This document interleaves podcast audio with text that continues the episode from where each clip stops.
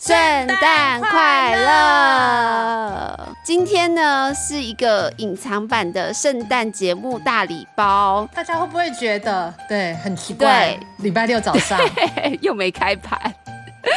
这个节目的起源是来自于万万的温馨发想，因为就是非常感谢我们两个人讲了十分钟内心的心里话之后，真的雪片般的留言。对，这个礼拜真的帮我们补血的听众好多，好感人哦！就知道我们已经血已经快干了，是不是？对，而且很多人说他其实是用别的平台听，然后比如说 Spotify 或什么的，特别过来留言，我真的要哭了。所以，我跟欣姐，我们就觉得我们这个礼拜已经收到了一个就是很美好的圣诞礼物，所以我们也要回馈给大家。是我们在录上一集 PCP 的时候，其实根本就已经录了，但是因为这个节目不好意思，上一集节目我们花了十分钟感性时间，所以整个节目有点太长，我们就把它给拿掉。我们就先把这个彩蛋拿掉。对，然后现在就想说。啊，既然大家这么有心，那当然还是要把万万跑线的精华，然后他原本预计就是设定好要讲的一个彩蛋，还是要重新呈现给大家。没错，不知道上个礼拜听 PCB 这一集的人有没有发现说，哎，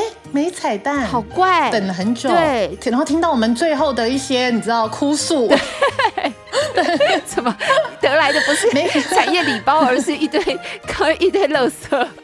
一直我们内心的垃圾桶。对，没关系，我们这个礼拜一样，在圣诞节的一大早，要提供给大家这个很有产业喜养分的一个那个礼物，那就赶快来进入我们这个 PCB 的彩蛋时间。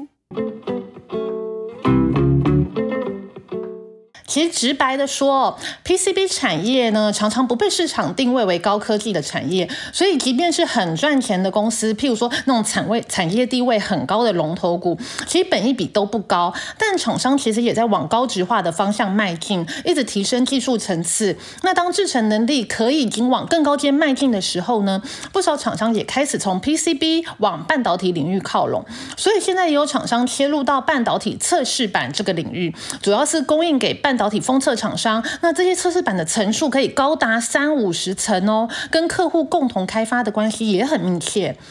那有开始往半导体测试板切入的厂商呢，我也帮大家整理了一下，包括金相电股号是二三六八，博智股号是八一五五，高技股号是五四三九，还有博成股号是六一四一等等。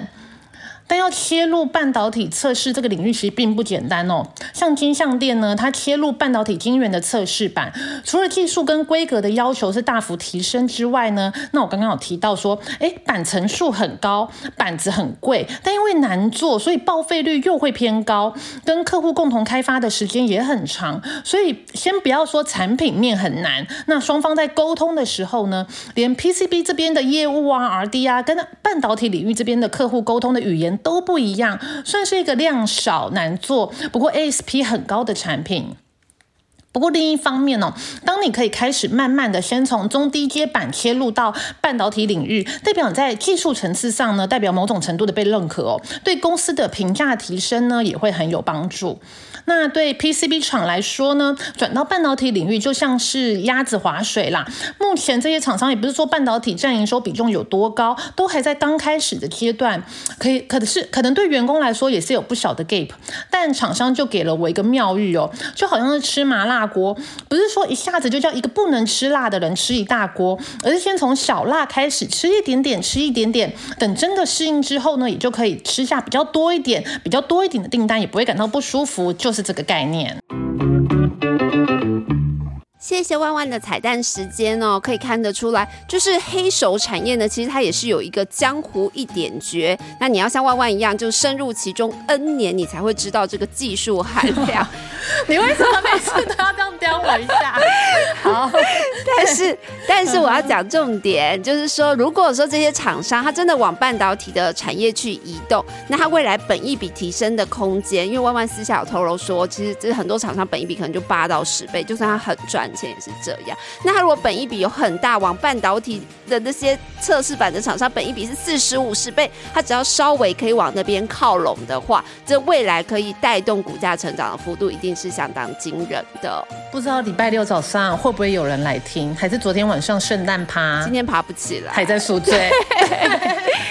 没关系啦，有听到的一样留言留言。对呀、而且万万精心准备的，就是请大家一定要那个好好收藏，一样放到收藏口袋名单里面去。大家可以注意到，这上个礼拜的那个 PCB 的股价也是非常多的，非常的活泼，所以一定要放在口袋里面，好好的做功课跟研究。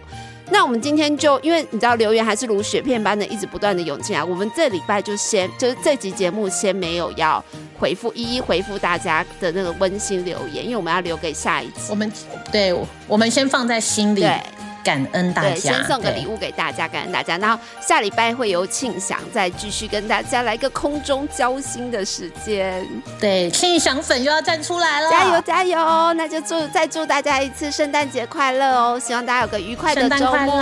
好，到这边，拜拜拜拜